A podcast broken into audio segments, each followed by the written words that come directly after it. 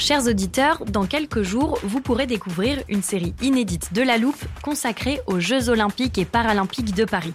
À trois mois de la cérémonie d'ouverture, on s'est demandé comment réussir ces JO. Les transports sont-ils prêts à affronter les milliers de touristes? Le dispositif de sécurité est-il suffisant? L'enthousiasme sera-t-il finalement au rendez-vous? Pour répondre, on plonge durant cinq épisodes dans les archives des éditions précédentes, accompagnés des journalistes de l'Express. C'est à retrouver à partir du 13 mai sur toutes les plateformes d'écoute. I'm Sandra, and I'm just the professional your small business was looking for. But you didn't hire me because you didn't use LinkedIn jobs. LinkedIn has professionals you can't find anywhere else, including those who aren't actively looking for a new job but might be open to the perfect role, like me.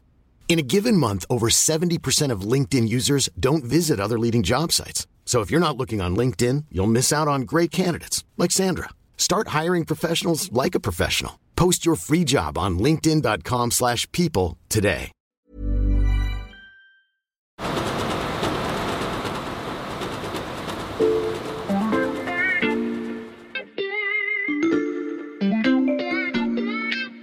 Bonjour, c'est Charlotte Baris. Bienvenue dans La Loupe, le podcast quotidien de l'Express. Allez, venez, on va regarder la une de plus près. Si vous êtes un fidèle auditeur de La Loupe, vous aurez peut-être noté un changement. Habituellement, on vous propose d'aller écouter l'info de plus près. Désormais, chaque lundi, c'est la une de l'Express que nous irons regarder de plus près. Toutes les semaines, nous allons passer à la loupe le grand dossier choisi pour la couverture du magazine. Alors, on ne change pas la formule, ce sont toujours les journalistes de l'Express qui viendront nous expliquer comment une rédaction fabrique sa une, quels sont les choix qui sont faits, des thèmes abordés jusqu'au titre. J'ai d'ailleurs entre les mains le dernier numéro. Sur le papier brillant, en noir et blanc, on voit au centre Emmanuel Macron, le regard déterminé. Autour de lui, six personnalités politiques Édouard Philippe, Bruno Le Maire, Jean Castex à sa droite, Elisabeth Borne, Gérald Darmanin et Gabriel Attal côté gauche. Le titre est très court Succession, car un an après sa réélection, certains se préparent à prendre la place du président de la République en 2027, souvent parmi ses proches. Dans cet épisode de La Loupe, on prend donc le temps de décortiquer la fabrication et le contenu de ce dossier de une sur les successeurs d'Emmanuel Macron, déjà nombreux dans la course à l'héritage. Dans ces épisodes, nous allons vous faire découvrir les coulisses de la création du magazine. D'ailleurs, dans le générique, on vous a glissé le bruit des immenses rotatives qui impriment chaque numéro. Et à l'Express, l'un de ceux qui s'occupe de ces unes, c'est Serge Latil, directeur artistique. Pour comprendre comment on en arrive au journal que vous achetez en kiosque, je vais aller jusqu'à son bureau. Serge est juste ici, déjà en train de chercher des photos pour la semaine prochaine, mais ça, je ne vous en dis pas plus. Bonjour Serge. Bonjour Charlotte. Serge, j'ai déjà pu lire les articles de cette semaine et je sais donc que l'idée de ce dossier était d'évoquer la série phénomène Succession, où un puissant patriarche doit préparer l'avenir du business familial, et ça, on le voit dès le titre de ce numéro. Absolument. C'est le titre euh, du numéro, Succession. C'est un mot-clé euh, qui raconte bien euh, toute l'histoire. Euh, il est suivi d'un sous-titre, Récit, comment Macron joue les uns contre les autres. Donc l'idée, bon, c'est de dire comment le président est aux manettes.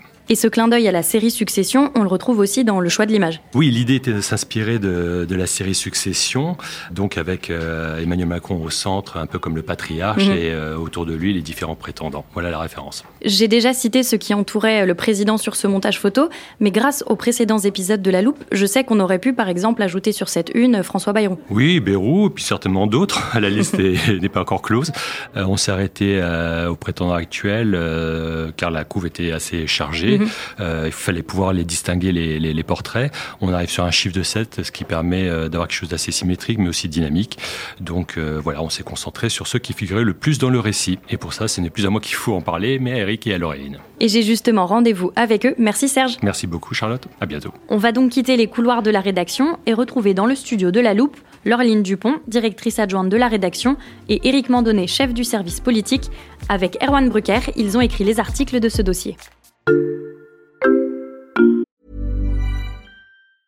Planning for your next trip?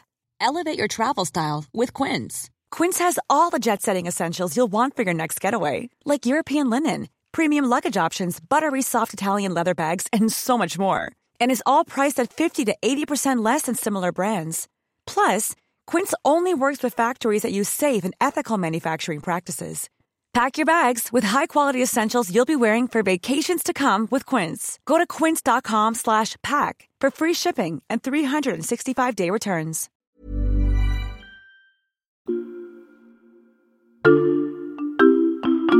Bonjour à tous les deux. Bonjour. Bonjour Charlotte. Eric, il y a quelques mois, après une longue interview d'Édouard Philippe, tu étais justement venu nous parler de ceux qui préparent l'après-Macron.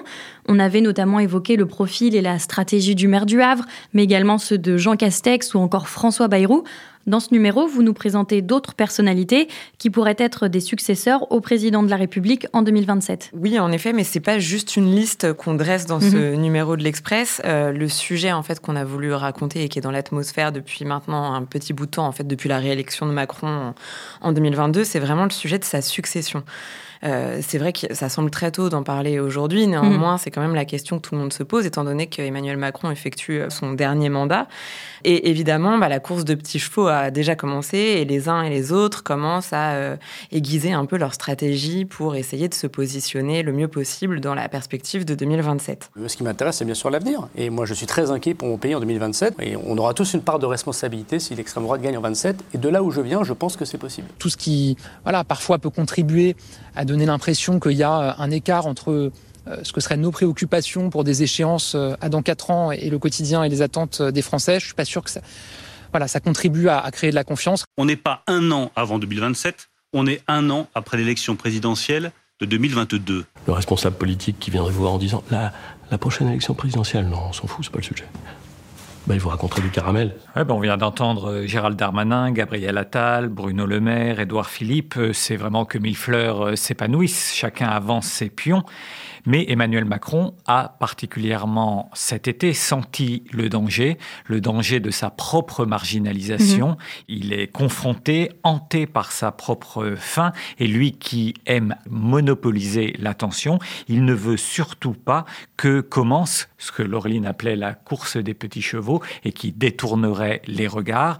C'est pour cela euh, qu'il cherche à éviter qu'une tête ne dépasse mm. plus que les autres, qu'il y ait quelques têtes et qu'il puisse taper sur l'une, hisser une autre, euh, tout ça l'arrange, mais surtout éviter que l'un ou l'autre de ces postulants ne réussisse à cannibaliser le débat.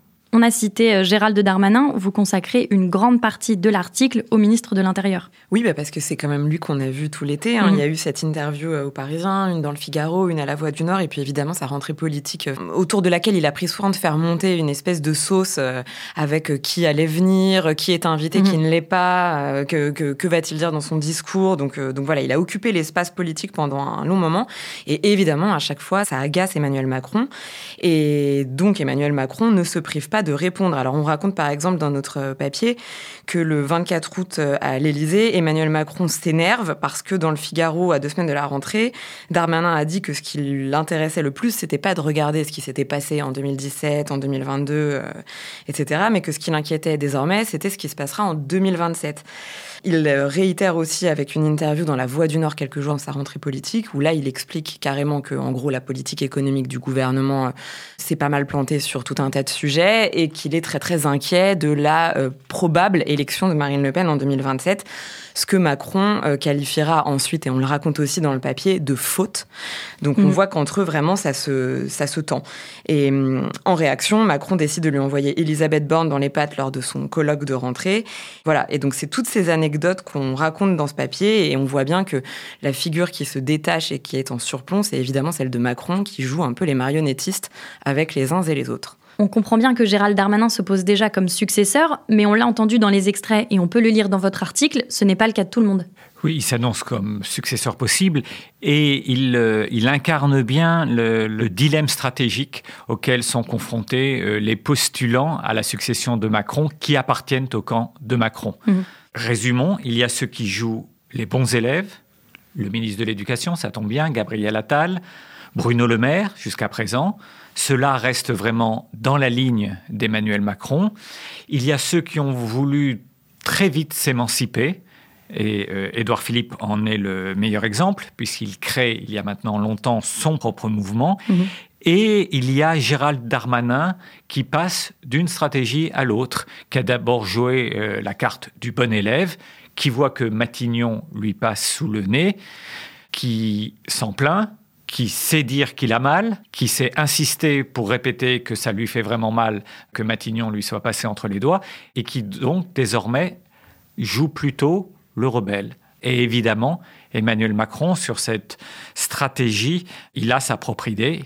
Il veut surtout que personne ne remette en cause son œuvre. Dans le jargon des journalistes, on parle d'angle pour les sujets qu'on choisit, et dans ce dossier, vous abordez deux autres angles. Oui, alors il y a un deuxième article euh, sur Édouard Philippe et sa hantise nommée Juppé. On se disait que c'était pertinent de raconter comment Édouard Philippe, qui avait été le porte-parole d'Alain Juppé pendant la primaire de 2016, à laquelle Alain Juppé a échoué alors qu'il avait été donné favori deux ans avant, et eh ben comment Édouard Philippe vivait le fait d'être lui aussi donné favori quatre ans avant l'échéance, ce qui mhm. est absolument euh, euh, un temps fabuleusement long qui lui reste encore à, parcourir jusqu'à 2027. Et donc l'idée de ce papier, c'était de raconter à la fois, euh, oui, la hantise, l'angoisse que ça lui crée, et puis peut-être aussi les enseignements qu'il aura tirés de cette expérience et, les erreurs à ne pas reproduire. Et le troisième? Le troisième papier, c'est un, papier sur euh, l'espace politique qu'a su forger euh, Emmanuel Macron en 2017, son fameux ni droite ni gauche mmh. euh, en même temps.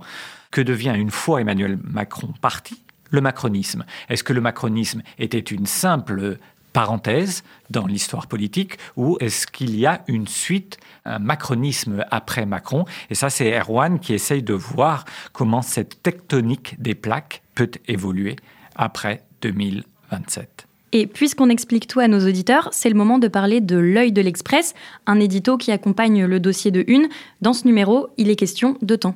Ben oui, parce que finalement, plus que Bruno Le Maire, plus que Gérald Darmanin, plus qu'Édouard Philippe, plus que Gabriel Attal, plus que Jean Castex, plus que François Bayrou, plus que quiconque, l'ennemi le plus redoutable d'Emmanuel Macron, c'est un sablier. Ça n'a l'air de rien, mais il y a sur son bureau, c'est une image, un sablier avec le temps qui s'écoule. Mhm. C'est le temps qui lui file entre les doigts et contre lequel il ne peut rien. Et c'est un temps qui, chaque jour, amenuise son autorité. Dernière question, pour vous, quelle est la citation dans ce dossier qui est euh, particulièrement représentative de la une de la semaine? Eh bien, ce dossier, donc, on l'a imaginé en, nous inspirant de la série Succession et des personnages de Succession. Donc, je dirais que la, phrase euh, que nous, en tout cas, on a envie de retenir, c'est euh, la formule qui est énoncée par l'un des personnages principaux de la série, qui a dit que je n'avais tué personne. Eh ben, c'est une formule qui est tout à fait, euh, qui illustre très bien notre dossier, puisque dans la série, aucun des héritiers n'a les mains propres. Et ben, c'est un peu pareil dans cette espèce de marigot politique n'aura certainement les mains propres arrivant en 2027 parce qu'il aura fallu euh, donner des coups euh, aux uns, porter les stockades à l'autre. Euh, donc voilà, cette phrase nous semblait pertinente et ces coups, justement, on les raconte en long, en large et en travers dans les articles de ce numéro. Et ils sont tous à retrouver en kiosque en ce moment ou alors sur l'express.fr où vous pourrez vous abonner pour 1 euro les deux premiers mois. Merci à tous les deux. Merci Charlotte. Merci, à bientôt. Laureline Dupont, directrice adjointe de la rédaction, et Éric Mandonnet, chef du service politique de l'Express. Pour découvrir toutes les coulisses des dossiers de une, mais aussi ne rater aucun épisode de La Loupe, pensez à nous suivre sur votre plateforme d'écoute de podcast pour ça, il suffit de vous rendre sur Deezer, Apple Podcast ou Podcast Addict par exemple, de taper La Loupe dans la barre de recherche et de cliquer sur S'abonner. Et si en cette rentrée vous avez un message à nous faire passer, n'hésitez pas à nous écrire un mail. Je vous rappelle l'adresse laloupe@l'express.fr. Cet épisode a été monté par Mathias Pengili et réalisé par Jules Cro. Retrouvez-nous demain pour passer un nouveau sujet à la loupe.